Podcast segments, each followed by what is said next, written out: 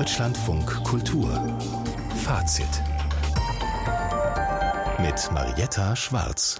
Ein Mädcheninternat um 1800, eine junge Afrikanerin, die es nach China verschlägt und Tiere im Zoo, das bietet der heutige Berlinale Tag in dieser Fazitausgabe dazu Herzlich willkommen. Surrealismus im Doppelschlag in zwei Ausstellungen in Brüssel. Dort startet das Surrealismusjahr, das dann 2025 auch noch bei uns fortgesetzt wird. Dann kommen die Magritte, Dalis und Bretons nach Hamburg.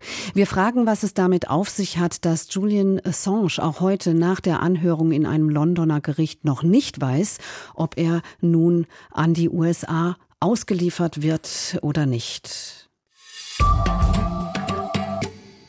Seit fast fünf Jahren sitzt der Wikileaks-Gründer Julian Assange in einem Londoner Gefängnis, weil er seinerzeit ja zusammen mit Chelsea Manning geheimes Material zu Menschenrechtsverletzungen durch US-Militär veröffentlicht hat.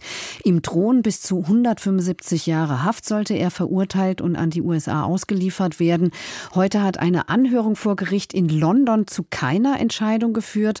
Ob es ein volles Berufungsverfahren geben wird, ist also noch offen und damit damit auch die letzte Chance für Assange, die Auslieferung und den Prozess zu vermeiden. Die Journalistin und Publizistin Bascha Mika ist unter anderem Kuratoriumsmitglied von Reporter ohne Grenzen und schreibt schon lange zu diesem Fall. Guten Abend, Frau Mika. Guten Abend. Sie haben die aktuelle Anhörung verfolgt. Assange selbst ist ja gar nicht erschienen, aber es gab auch vor dem Gebäude Proteste und es gab eben keine Entscheidung heute. Welchen Eindruck hat das denn bei Ihnen aus der Ferne hinterlassen? Also ich finde es einen ziemlichen Skandal, dass keine Entscheidung gefallen ist. Vor allem, dass nicht gesagt wird, wann eine Entscheidung fällt. Denn dass die Richter sich nicht unbedingt heute Nachmittag oder heute Abend entscheiden wollen, ist eine Sache. Das ist vielleicht auch verständlich. Der Fall ist komplex und die Richter stehen natürlich auch unter enormem Druck, denn die halbe Welt schaut nach London auf den High Court. Aber nicht zu sagen, wann die Entscheidung fällt, kann auch durchaus ein Trick sein. Denn alle wissen, dass wenn es eine clandestine, also heimliche Entscheidung gibt, niemand weiß, ob dann nicht Assange sofort in ein Flugzeug gesetzt wird und an die USA überstellt wird, wenn denn die Entscheidung zu seinen Ungunsten fällt und dass dann Assange einfach weg ist. Wenn man diesen Prozess verfolgt hat, dann muss man wirklich an der Rechtsstaatlichkeit zweifeln, denn das hat dermaßen viel mit Willkür zu tun. Kann mir mal jemand erklären, warum jemand, der keine Waffe in die Hand genommen hat, jemals in seinem Leben, der noch nie eine Bombe geschmissen hat, der auch nicht über ein mafioses Netzwerk verfügt, das ihm im Knast irgendwelche Kontakte zuschanzt, warum so ein Mensch in einem Hochsicherheitstrakt sitzt. Er ist noch keines Verbrechens beschuldigt, sondern nur die USA wollen ihn vor Gericht stellen. Und Großbritannien macht sich zum Handlanger der USA. Mhm. Hinzu kommt, wenn Assange tatsächlich, wie die USA behaupten, ein Spion und ein Terrorist ist, dann ist das eine politische Straftat. Großbritannien und die USA haben aber ein Abkommen, dass politische Gefangene nicht ausgeliefert werden. Warum also sitzt Assange in einem Hochsicherheitstrakt zur Auslieferung, wenn er doch angeblich eine politische Straftat begangen hat? Und selbstverständlich ist er ein politischer Gefangener. Was würden Sie denn sagen, welche Rolle kommt der Europäischen Union zu? Und ich kann auch gleich noch vielleicht Annalena Baerbock als Außenministerin nachschieben, die sich ja früher viel entschiedener geäußert hat pro Assange, als sie das heute tut in ihrer Rolle als Ministerin. Wäre es vielleicht umgekehrt besser gewesen? Auf jeden Fall. Und es war ja nicht nur Annalena Baerbock, es war ja auch Robert Habeck und andere Grüne, die sich eindeutig zugunsten von Assange positioniert haben und seine Freilassung gefordert haben. Aber kaum sind die beiden ins Amt gekommen, sind sie erstaunlich still geworden und eben auch andere Grüne haben ihre Unterstützung für Assange eingestellt. Ja, das ist dann wohl eine große Machtdemonstration der USA. Kann es denn da einen fairen Prozess überhaupt geben, gegebenenfalls ja auch unter einem neuen Präsidenten Trump? Also Trump hat sich ja mal explizit zugunsten von Julian Assange geäußert. Und zwar als Julian Assange die wenig heldenhafte Tat begangen hat, Mails von Hillary Clinton, die damals im Wahlkampf gegen Trump angetreten ist, zu veröffentlichen. Aber kaum hatte Trump die Wahl gewonnen, hat er die Verfolgung von Assange die Barack Obama so halb eingestellt hatte, weil er wusste, das ist ein schwieriger Fall, das betrifft die Pressefreiheit, hat Trump das Verfahren sofort wieder aufleben lassen. Und da gibt es auch ein paar Hardliner, vor allen Dingen von der CIA, die ihn unbedingt, also Assange unbedingt in die Fänge kriegen wollen, weil sie unendlich wütend sind. Dabei ist doch klar, Niemand hat bisher bestritten, dass die Veröffentlichungen über Kriegsverbrechen, die die USA in Afghanistan und im Irak begangen haben, nicht der Wahrheit entsprechen. Und es gibt nicht nur die New York Times und den Guardian, sondern auch den Deutschen Spiegel, die das Material geprüft und veröffentlicht haben und mit ihrem journalistischen Ethos dafür einstehen, dass diese Dokumente echt waren. Also hat Assange Verbrechen aufgedeckt, er hat die Wahrheit aufgedeckt und wird dafür verfolgt? Er hat halt geheimes Material veröffentlicht. Vielleicht, Frau Mika, müssen wir an der Stelle auch noch mal drauf gucken auf diesen Begriff des Whistleblowing, der ja auch nicht allzu alt ist, der ja noch gar nicht so lange existiert. Also, was ist Julian Assange? Ist er ein Journalist? Ist er ein Spion? Oder ist er ein Whistleblower? Und wie würde sich das Whistleblowing dann von der Spionage abgrenzen? Er selbst ist natürlich kein Whistleblower, denn er hat ja Material nur veröffentlicht von Whistleblowern. Allerdings wird durch diesen Fall das Whistleblowing natürlich enorm unter Druck gestellt. Also jeder, der irgendwelche Verbrechen öffentlich machen will und sie zum Beispiel uns Journalistinnen stecken will, ist natürlich dadurch in enormer Gefahr, kriminalisiert zu werden, selbst wenn diese Verbrechen öffentlich werden müssen, weil die Öffentlichkeit ein Recht darauf hat, dass es Transparenz gibt. Und deswegen ist Julian Assange selbst kein Whistleblower, sondern er hat Material von Whistleblowern benutzt. Er ist ein Journalist, weil er für Veröffentlichung gesorgt hat von Material, das für die Öffentlichkeit relevant ist. Und er ist mit seiner Plattform Wikileaks mit dafür verantwortlich, dass der Journalismus einen enormen Sprung nach vorne gemacht hat im digitalen Zeitalter. Und er ist natürlich auch ein Aktivist, weil er ist sehr rigoros, was seine Maßstäbe angeht über die Art, wie man Dokumente veröffentlichen soll. Und darüber lässt sich auch streiten. Und die Medien, mit denen Wikileaks zeitweise zusammengearbeitet hat, da haben ja die Kollegen auch eine ganze Reihe Kritik an der Art gehabt, wie Wikileaks die Dokumente veröffentlicht. Also es ist ja nicht so, dass man das Ganze nicht kritisieren kann, aber man darf es nicht kriminalisieren. Frau Mika, würden Sie sagen, dass dieses Verfahren oder ne, wie auch immer es ausgeht, schon jetzt der Pressefreiheit einen Schaden zugefügt hat? Oder wie würde sich eine Auslieferung da jetzt dann nochmal zusätzlich auswirken? Auf jeden Fall ist der Journalismus schon unter Druck geraten dadurch.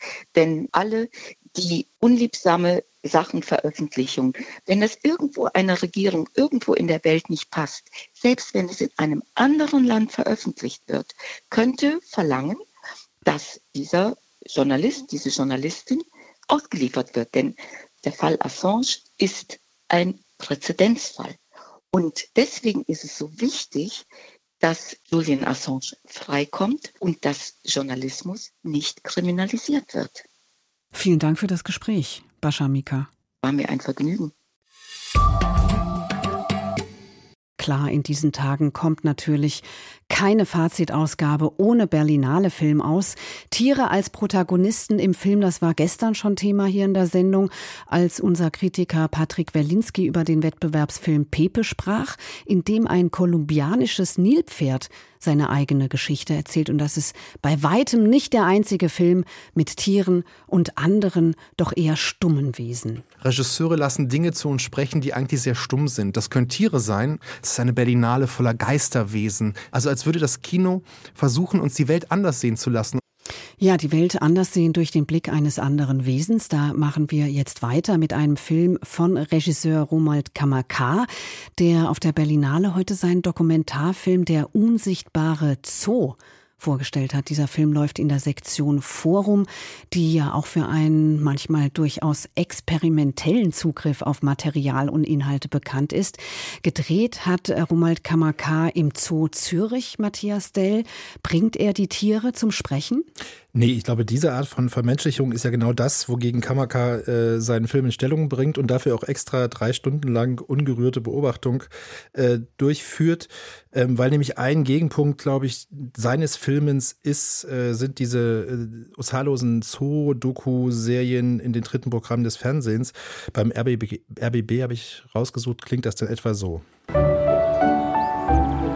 Sonnenaufgang Detlef Liebschwager auf dem Wirtschaftsgelände mit seiner Maschine ankommt. Es ist 6 Uhr früh. Morgen Mädels. Ihr seid wach, halt gesehen, ja? Ihr seid auch wach. Die drei hinterindischen Tigerschwestern liegen schon auf der Lauer. Schließlich kann jeden Moment das Frühstück kommen. Ja, okay, um es nochmal herauszustellen, kein Ausschnitt aus dem Berlinale-Film, sondern TV-Material, wie man es so kennt. KMK hat es also Matthias Dell anders gemacht, ja?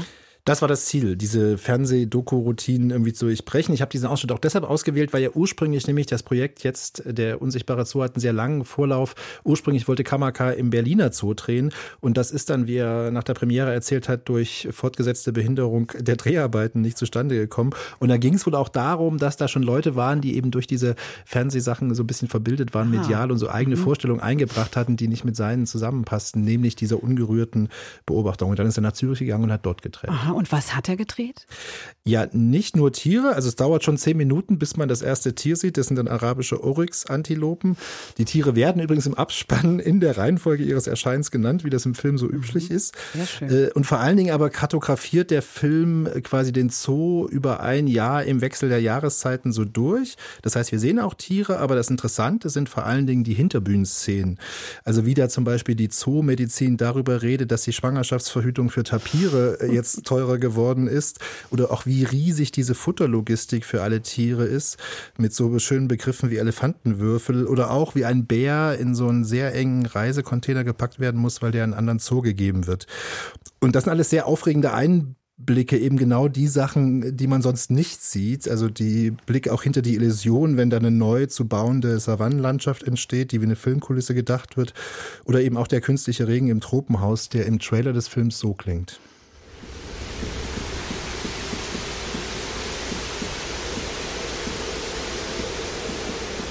Das sind also so Bilder, die man hatte. Und was er auch noch macht, das fand ich im ersten Moment ein bisschen irritierend, weil die äh, Corona-Pandemie ja gefühlt schon sehr lange her ist das dann plötzlich im Film auch zu sehen. Das kam ans Ende der Dreharbeiten rein.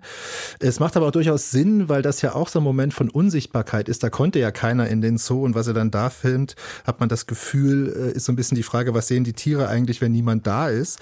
Äh, und es ist auch ein bisschen rührend, weil man glaubt, äh, sie vermissen die Menschen, die mhm. sonst immer vor diesen Scheiben stehen. Ja, das finde ich spannend. Erinnert mich an ein Buch von Yoko Tawada, die auch mal einen Roman aus der Perspektive eines Eisbären geschrieben hat und sich äh, unter anderem die Frage, wer beobachtet beobachtet hier eigentlich wen im Zoo stellt. Darüber hinaus ist man natürlich schnell, äh, wenn es um den Zoo geht, bei ethischen Fragen, ob das überhaupt zum Beispiel noch angemessen ist, Tiere einzusperren, interessiert das den Filmemacher Kamaka? Also er streift es in diesem Mosaik, was der Film ergibt, aus den verschiedenen Blicken auf verschiedene Abteilungen des Zoos.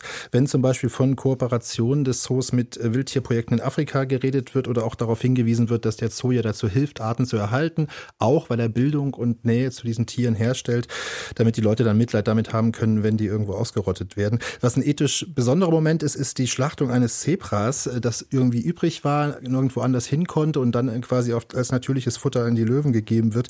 Denn diese Szene, die fällt doch sehr stark raus, die ist viel länger als sonst, äh, dieses Mosaikhafte äh, mit wechselnden Einstellungen. Und da liegt ein ganz starker Akzent drauf. Und das würde ich sagen, weil es aus dem Rhythmus auch so rausfällt, gibt es da schon so ein bisschen das Gefühl, man will eine Kontroverse suchen, weil das natürlich krasse Bilder sind. Und auch wiederum diesen Carnivore Gaze, also den Fleischfresserblick bedienen, wie das die Filmkritikerin Hanna Pilacic mal genannt hat, das so deutlich und ausdauernd zu mhm. zeigen. Und was bleibt als Fazit? Guter Film? Auf jeden Fall ein interessanter Film, ein informativer, wie nach der Premiere viele gesagt haben, weil man eben einmal dahinter guckt. Äh, man kann auch das sehr schön schauen über diese drei Stunden. Die Tonspur ist toll, haben wir ja kurz gehört. Ähm, wenn da so Koalas miteinander fauchen oder ein Tiger wirklich sehr stark basst, sage ich jetzt mal, weil Kamaka ja auch schon mehrfach sich mit elektronischer Musik in Filmen beschäftigt hat. Ähm, was es nicht ist, ist so ein klassisches Institutionenporträt, wie wir es von Frederick Meisman kennen, dass da also wirklich einmal der Zoo als Institution durchdekliniert wird. Dafür ist es eben zu mosaikhaft. Weiß nicht, ob die Tiere unbedingt hätten sein müssen, weil die sieht man ja sonst auch. Aber aufschlussreich ist der Film auf jeden Fall vielleicht nicht ganz so konsequent wie andere Arbeiten von Kamaka, die wir bereits von ihm kennen. Der unsichtbare Zoo von Romuald Kamaka läuft im Forum auf der Berlinale und für die Vorstellungen am Donnerstag und Samstag gab es vor einigen Stunden jedenfalls noch Karten. Matthias Dell, vielen Dank. Bitte sehr. Gleich zwei große Surrealismus-Ausstellungen werden in Brüssel eröffnet. Einen Anlass braucht man dafür eigentlich gar nicht, denn Bilder von Dali, von Max Ernst oder René Magritte, die gehören ja sowieso zu den Top-Attraktionen eines jeden Museums. Aber in diesem Jahr feiert der Surrealismus seinen 100. Geburtstag. Eine Bewegung, die ja verschiedene Vorläufer im Dada oder im Symbolismus zum Beispiel hat, aber eben ab 1924 unter diesem diesem Namen firmiert. Die Ausstellung in den Königlichen Museen der Schönen Künste in Brüssel ist in Zusammenarbeit mit dem Centre Pompidou entstanden. Die andere ist im Beaux-Arts-Zentrum der Schönen Künste zu sehen. Carsten Probst hat diese beiden Ausstellungen besucht und ist uns jetzt zugeschaltet. Carsten, wenn man so die Namen der ausgestellten Künstler und Werke liest, klingt das ja nach ziemlich hochkarätigen Schauen. Was sind die Highlights? Ja, vielleicht trügt da ein bisschen die Erwartung. Das sind zwar zwar wirklich sehr große Ausstellungen mit vielen teils auch sehr bekannten Bildern, aber beide sind sozusagen nicht einfach so Präsentationen von lauter Blockbuster-Motiven. Beide Ausstellungen wollen eigentlich den Surrealismus so in seinem historischen Kontext zeigen. Und das heißt, sie sehen hier eigentlich auch von den bekannten Malern teilweise weniger bekannte Motive. Und weil wir in Belgien sind, liegt ein Schwerpunkt natürlich auf René Magritte und Paul Devaux und von Magritte sind jetzt aber wiederum auch nicht nur diese berühmten Männer mit schwarzen Melonen auf dem Kopf zu sehen, sondern es werden eben auch Einflüsse auf sein Werk zurückverfolgt. Also anfangs hat er abstrakt gemalt, das wissen relativ wenige, futuristische Bilder, kubistische Bilder, bevor er dann sozusagen sein Schockerlebnis hatte mit dem Anblick eines Werkes von Giorgio di Chirico. Das sind bei di Chirico immer so diese merkwürdig leeren Stadträume, durch die so eine verirrte Figur hindurchläuft. Und von da an hat er dann beschlossen, realistische Gegenstände und Szenen so zu collageartigen Rätselbildern zusammenzustellen. Das ist eigentlich dann der Magritte, den man so langsam wiedererkennt. Die große Überblicksausstellung mit dem Titel Imagine im Königlichen Museum der Schönen Künste versucht dann nebenan ja einen Überblick zu schaffen. Was ist eigentlich der Surrealismus? Da treffen Sie natürlich auch auf großartige Gemälde von Max Ernst, die Waldbilder mit dem Vollmond oben drüber oder von Dali, von Jean Miro, von Paul Devaux oder auch von Magritte oder Man Ray und vielen anderen, die man kennt. Aber es ist hier eben auch keine Schau mit den ganz gängigen T-Shirt- und Postermotiven. Es gibt so viel zu entdecken, dass sie mit der Zeit wirklich den Eindruck haben, sie vermissen eigentlich auch gar nicht unbedingt diese ja, Alleinstellungsmerkmale unter den Surrealisten, sondern sie verfolgen einfach Geschichten und Motive. Jetzt sind schon einige Namen gefallen und natürlich René Magritte als der Vertreter des belgischen Surrealismus. So mit dem französischen Surrealismus verbindet man André Breton. Kann man überhaupt sagen, dass die beiden sich so ganz grundsätzlich unterscheiden? Also Francesca van der Pitt, die die Ausstellung Imagine im Königlichen Museum der Schönen Künste kuratiert hat, die sieht für beide erst einmal eine große Gemeinsamkeit. Und das ist das Erbe des sogenannten Symbolismus aus dem 19. Jahrhundert. Aber in Belgien entsteht trotzdem etwas ganz Eigenes, meint Franziska van der Pitt und fasst das so zusammen. It can be more political and it is definitely more subversive. Also sie meint, in Belgien war man vielleicht ein bisschen politischer oder mehr subversiv als bei den französischen Surrealisten. Bei Breton ging es mehr so um die Erforschung des Inneren, die Écriture automatique, das sozusagen blinde Zeichnen oder Malen oder Schreiben. Man sieht dann aber in Belgien an so ganz gezielten Provokationen, dass es da doch auch immer politische Sprengkraft hat. Die erotischen Motive bei Magritte, wo offen Geschlechtsteile präsentiert werden oder Beischlaf oder Masturbationsszenen. Das geht auch gegen die Sexualmoral natürlich der katholischen Kirche und des Bürgertums, aber es geht auch oft wirklich frontal gegen die Kunst selbst, wenn das Individuum sozusagen so fast Opfer seiner Fantasien und Träume wird und richtig zerfällt. Und hier auch nochmal Francesca van der Pitt. Belgian surrealists are more analyzing language. Uh, you know, Magritte, ceci n'est pas une pipe. Uh, Belgian surrealists. Die belgischen Surrealisten sagt, sie analysieren die Sprache mehr. Sie kennen ja sicherlich das Bild von René Magritte mit dieser Pfeife, auf der steht ceci n'est pas une pipe. Das ist also keine Pfeife. Sie analysieren also dieses Verhältnis zwischen Wort und Bild und Inhalt und Bedeutung und sind eher theoretisch, intellektuell. Sie haben auch die Frühkonzeptkunst mit beeinflusst. Und zwischen diesen ja, Worten und Bildern, da entsteht für die belgischen Surrealisten sozusagen das Wunder, dass überhaupt noch etwas wie Kunst entsteht. Surrealismusausstellungen ziehen vermutlich Publikum von alleine, aber man erwartet natürlich auch so einen zeitgemäßen Ansatz, wenn man jetzt im Jahr 2024 so eine Ausstellung oder zwei Ausstellungen macht. Welchen wählen die beiden Häuser? Ja, das ist interessant, dass beide Ausstellungen sehr stark auf das Thema Romantik setzen. Und wie kommt man darauf? Also Romantik ist sagten mir auch die Kuratorinnen, die Romantik ist in aller Munde heute.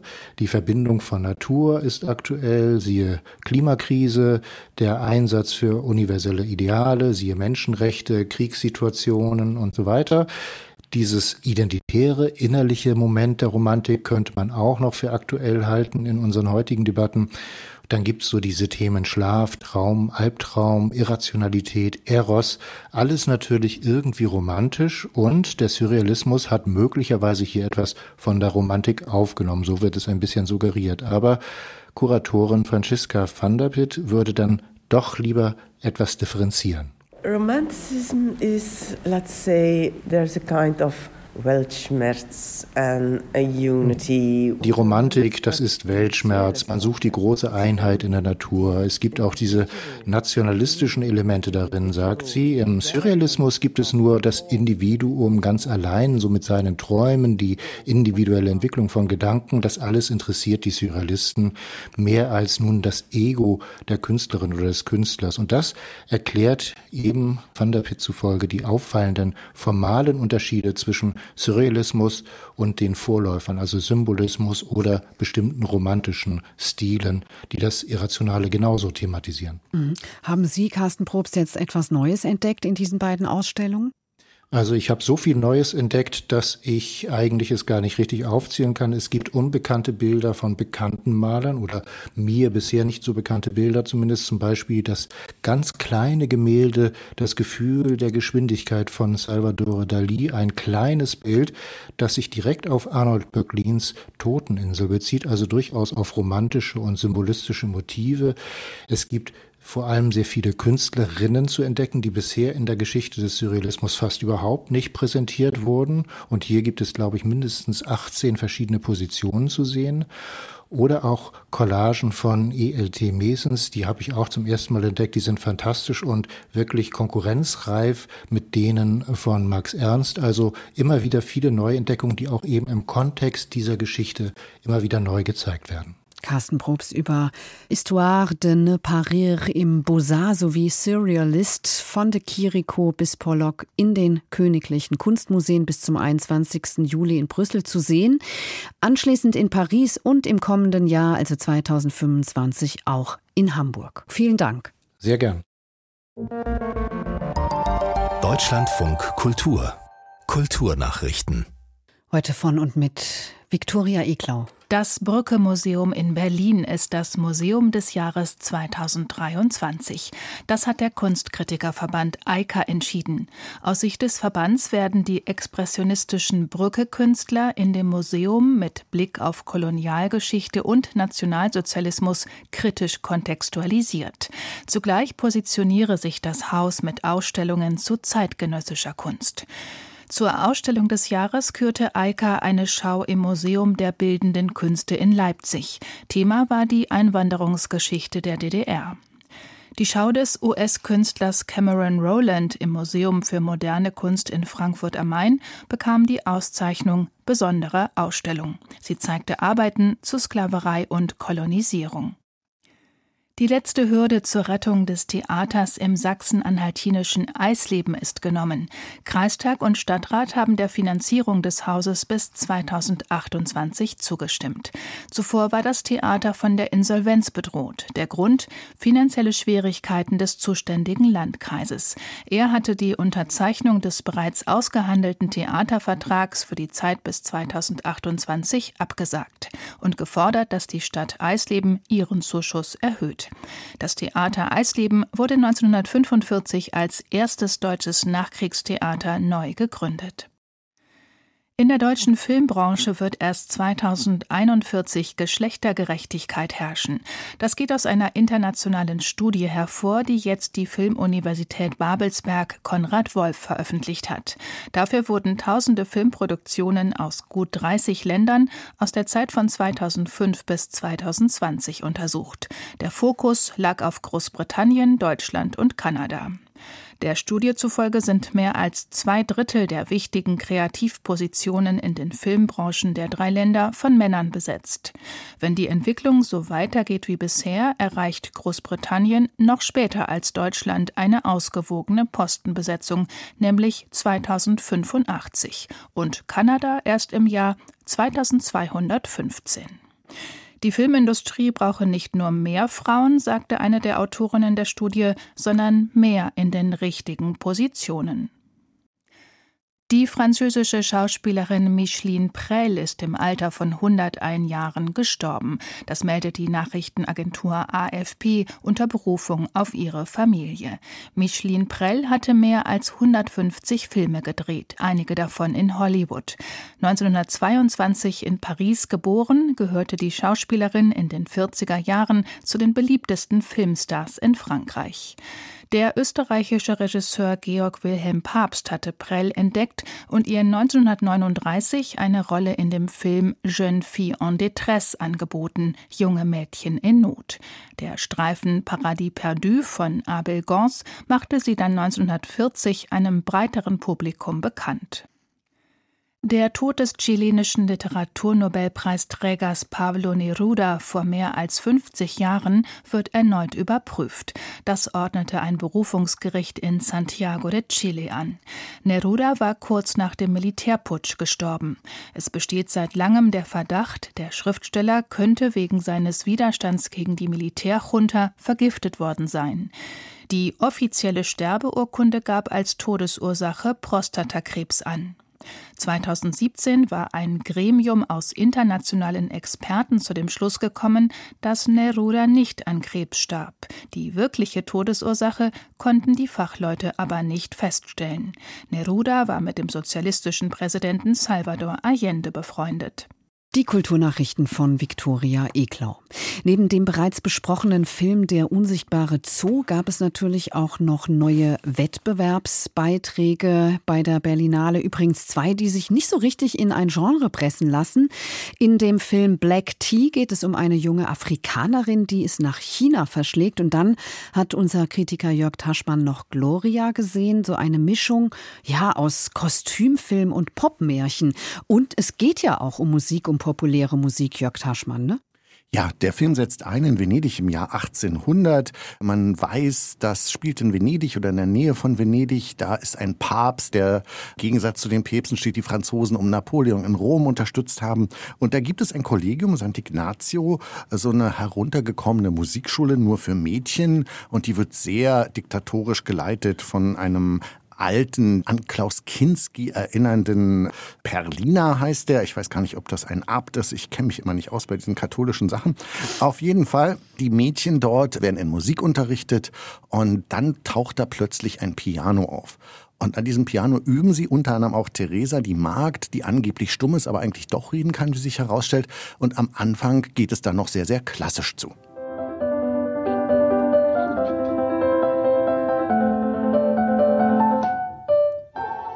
Ja, also die Mädchen spielen eben diese klassische Musik und der alte Perliner, der ist überhaupt nicht mehr in der Lage, noch irgendwelche Kompositionen zu machen und der Papst wird kommen und man braucht eben eine neue Komposition und die Mädchen versuchen sich dann an ganz verschiedenen Dingen und dann wird die ganze Geschichte eben sehr viel poppiger und dann wird es auch wichtig, dass die Regisseurin, nämlich Margherita Vicario in Italien auch eine sehr populäre Sängerin ist und dann klingt die Musik schon ganz anders.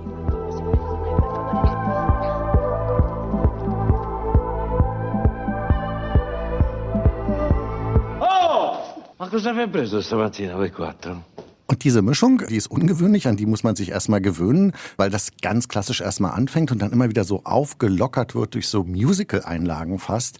Wobei ich mir fast gewünscht hätte, dass die mehr noch in Richtung Bollywood gehen könnten. Also das ist schon ein ungewöhnlicher Film, der hier heute Morgen zu sehen war.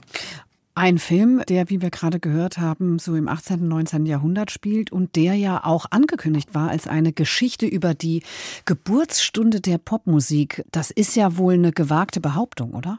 Das denke ich auch. Also das halte ich jetzt einfach nur für einen guten Marketing-Gag, um die ganze Geschichte uns auch ein bisschen besser zu verkaufen. Da ist natürlich auch eine historische Wahrheit dahinter. Es gab wirklich diese Musikschulen für Mädchen, vor allen Dingen für Waisenmädchen. Und Napoleon hat dann 1807 einfach ein Dekret gemacht und dann wurden all diese Mädchenschulen für junge Musikerinnen eben verboten. Und der Regisseurin ging es eben auch darum, wie diese junge Frauen noch einmal zu würdigen. Anscheinend gab es bei der Pressevorführung des Films heute Morgen ja richtig empörte Buhrufe. Warum das denn? Hat mich ehrlich gesagt auch ein bisschen erstaunt. Das Empörungslevel war sehr hoch. Es gab schon ein großes Gestöhne während des Films, bösartiges Gelächter. Also ich, der mit dem Film jetzt durchaus was anfangen konnte, fühlte mich da fast so ein bisschen einsam in der Mitte meiner Kolleginnen und Kollegen. Aber nichtsdestotrotz habe ich den Film in gewisser Weise durchaus als sehr unterhaltsam empfunden. Klar ist das alles durchtelefoniert. Da sind jetzt dramaturgisch keine großen Überraschungen. Aber wenn dann zum Schluss die Mädchen sozusagen die Kirche übernehmen und dann mit einem einem Popsong alle nur schockieren, der Papst alle exkommunizieren will, dann fand ich das irgendwie ganz unterhaltsam. So ein kleiner Aufruf an die Rebellion. Das ist ein Popmärchen, das ist kein großartiger Film, aber Spaß gemacht hat er mir in gewisser Weise trotzdem. Also gemischte Reaktionen auf diesen Film Gloria von Margherita Vicario. Kommen wir zu Black Tea, Jörg Taschmann. Regie geführt hat da Abderrahmane Sissako, dessen bekanntester Film Timbuktu. In Mali ist er aufgewachsen, studierte in Moskau, in Paris. Und dieser Film ist ja auch eine internationale Koproduktion. Spannend, Elfenbeinküste, Mauretanien, Frankreich und Taiwan werden da genannt. Was für eine Mischung. Der Film fängt in der Elfenbeinküste an. Es gibt so eine Hochzeit und das ist nicht nur eine Hochzeit, sondern da sollen gleich ganz viele Paare miteinander vermählt werden. Und eine junge Frau, Aya, die sagt dann wirklich Nein. Sie sagt zu ihrem Mann, der es hätte werden sollen, du kannst mich sowieso nicht leiden, du wärst mit mir sowieso nur unglücklich. Und dann geht sie einfach davon und man ruft ihr noch hinterher, sie muss noch zur Beginnung kommen. Dann gibt es einen harten Schnitt und dann sind wir plötzlich in Guangzhou, in dieser südchinesischen Großstadt, wo es eine ganz ganz große afrikanische Community gibt. Und da hat sie sich niedergelassen und arbeitet für einen Teeladen und freundet sich dann eben auch mit dem Inhaber dieses Teeladens an. Und dann nimmt der Film so eine ganz andere Wendung und hat mich sehr an Wong Kar Wai und In the Mood for Love erinnert. Ich habe den dann so ein bisschen für mich In the Mood for Tea getauft. Das hängt einfach damit zusammen, weil das so liebevoll und so sinnlich ist, wie die beiden sich näher kommen, indem sie sich gegenseitig immer ganz exquisit Tee zubereiten, große Teekenner sind und sich dabei eben auch körperlich so ein bisschen näher kommen. Es kommt so zu den ersten Berührungen. Und das finde ich war sehr poetisch und auch sehr, sehr schön inszeniert. Und das ist so ein Element dieses sehr erstaunlichen und sehr vielschichtigen Films. Was sind die anderen Elemente? Also ist es auch eine Emanzipationsgeschichte? Das könnte man denken und das ist es in gewisser Weise auch. Also für mich war das wirklich total überraschend, dass es da diese große afrikanische Community gibt. Das wird auch sprachlich ganz interessant dargestellt, weil sie spricht auch fließend Mandarin, aber dann gibt's eben natürlich auch noch Afrikaner dort, mit denen sie dann beispielsweise Französisch redet. Und das plätschert so ein bisschen nett dahin und man denkt sich, wow, ist das eine Harmonie da zwischen den Völkern und zweifelt das schon fast so ein bisschen an, bis dann eben auch mal in so einer Essenszene ganz klar wird, dass da durchaus auch eine Form von Rassismus Rassismus herrscht. Aber es ist kein wirklich politischer Film. Das ist nur ein Element. Und dann gibt es da noch sehr, sehr viele andere Ebenen. Es geht um viele Formen von Liebe, weil dieser Zai, das ist dieser Inhaber dieses Teeladens, der hat ja schon mal eine Frau, der hat auch eine andere Tochter, die wieder in Kap Verden lebt, dann spielt plötzlich Portugiesisch auch noch eine Rolle. Und irgendwann ist man ein bisschen verwirrt und verblüfft als Zuschauer, weil es so viele Ebenen gibt, dass man irgendwann nicht mehr weiß, wo sind wir jetzt in der Gegenwart, sind wir in der Zukunft, ist das eine Rückblende, ist das ein Traum? Also das hat mich dann auch ein bisschen verwirrt. Ich glaube, das ist ein Film, den muss man einfach mehrere Male sehen.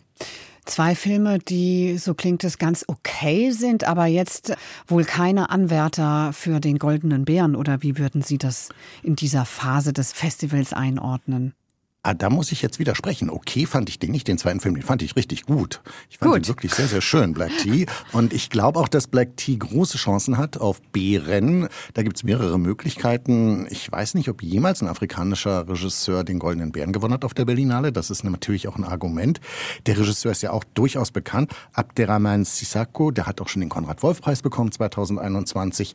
Also da wäre es für den Goldenen Bären auch mal Zeit. Ansonsten bieten sich da ganz andere an, zum Beispiel beste Darstellerin, schön schönste Bilder. Also da gibt es einige Möglichkeiten. Und der erste Film wird gar nichts kriegen, da bin ich mir ganz sicher. Black Tea, eine internationale Co-Produktion im Wettbewerb der Berlinale. Und wir sprachen auch über Gloria, der zumindest bei den Kritikern eher in Ungnade gefallen ist bei der Vorführung heute.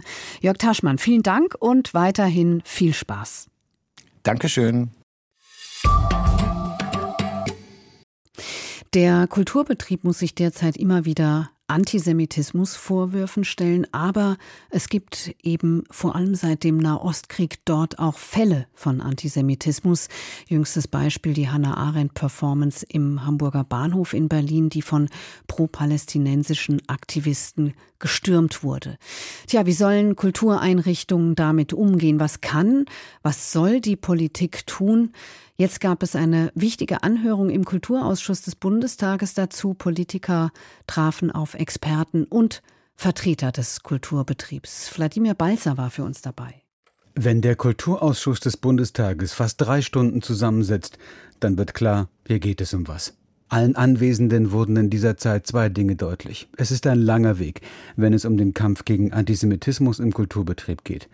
Schnelle Lösungen wird es keine geben. Und Kultureinrichtungen haben das Problem unterschätzt. Sie waren nicht vorbereitet. Wenn zum Beispiel pro-palästinensische Aktivistinnen mit israelfeindlichen Brüllereien eine aufwendige Performance in der Berliner Kunsthalle Hamburger Bahnhof zum Abbruch brachten und die Museumsleitung überfordert war. Für den Antisemitismusbeauftragten der Bundesregierung Felix Klein ist klar. Eine Selbstregulierung des Metiers funktioniert ganz offensichtlich nicht. Er, der sich sonst immer für scharfe Regeln, etwa gegen die Boykottbewegung BDS eingesetzt hat, ist inzwischen zurückhaltender. Er forderte bei dieser Ausschusssitzung nicht, was gerade im parlamentarischen Raum diskutiert wird, eine Verschärfung der Bundestagsresolution, die BDS-freundliche Einrichtungen sanktionieren will. Aber er zeigte sich offen für die Idee, Kulturgelder an den simplen Verfassungswert der Menschenwürde zu knüpfen und eine Art Antisemitismusklausel einzuführen. Auch eine solche Klausel bedeutet vielleicht keinen kompletten Schutz vor fehlgeleiteten Förderungen, aber sie würde vielleicht doch eine Handhabe im Nachhinein bieten, indem sie unzweideutig die Rückforderung von gegen die Klausel verstoßenen Finanzierungen ermöglicht. Unterstützung dafür bekam er von Daniel Botmann, Vertreter des Zentralrats der Juden. Das wäre für den Staat nichts Neues. Das macht der Staat in ganz vielen anderen Kontexten auch.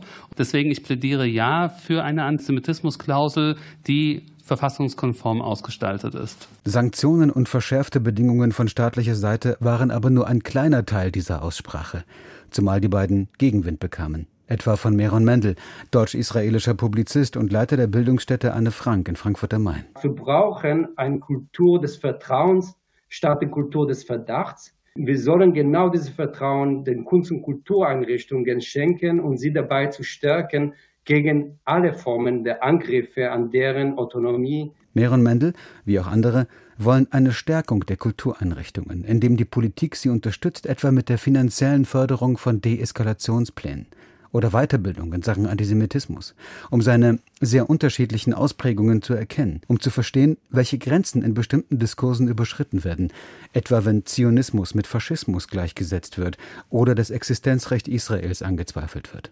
Oder jüdische Opfer nach dem 7. Oktober nicht wahrgenommen werden. Expertin für Antisemitismus im Kulturbetrieb ist Stella Leder. Es braucht einfach Geld. Es braucht Förderprogramme dann kann man ganz, ganz viel machen. Ein Demokratiefördergesetz, das zurzeit innerhalb der Ampelkoalition an der FDP scheitert, könnte etwa eine Grundlage sein. Oder als erster Schritt die Förderung von sogenannten Code of Conducts, in denen formuliert ist, wo die roten Linien für eine Kultureinrichtung sind.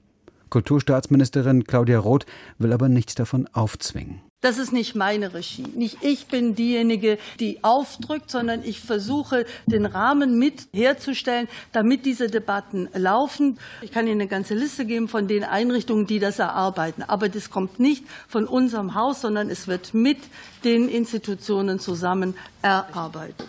Die Kulturstaatsministerin wirkt auch in dieser Kulturausschusssitzung eher wie eine Getriebene, denn eine Gestalterin was ihr schon in der Dokumenta-Krise vorgeworfen wurde. Sie bewegt sich äußerst vorsichtig im kulturpolitischen Gelände, das ja sowieso in großen Teilen von den Ländern in Anspruch genommen wird, mit denen sie sich permanent abstimmen muss. In der Hinsicht war diese Kulturausschusssitzung im Bundestag ein Anfang, um besser zu begreifen, in welchem Spannungsverhältnis das Kulturleben hierzulande steht, nämlich zwischen der Bewahrung von Autonomie und Kunstfreiheit und dem härter gewordenen Kampf gegen Antisemitismus. Wladimir Balzer zur heutigen Anhörung im Kulturausschuss des Bundestags. Und die Feuilletons von morgen hat Tobias Wenzel gelesen.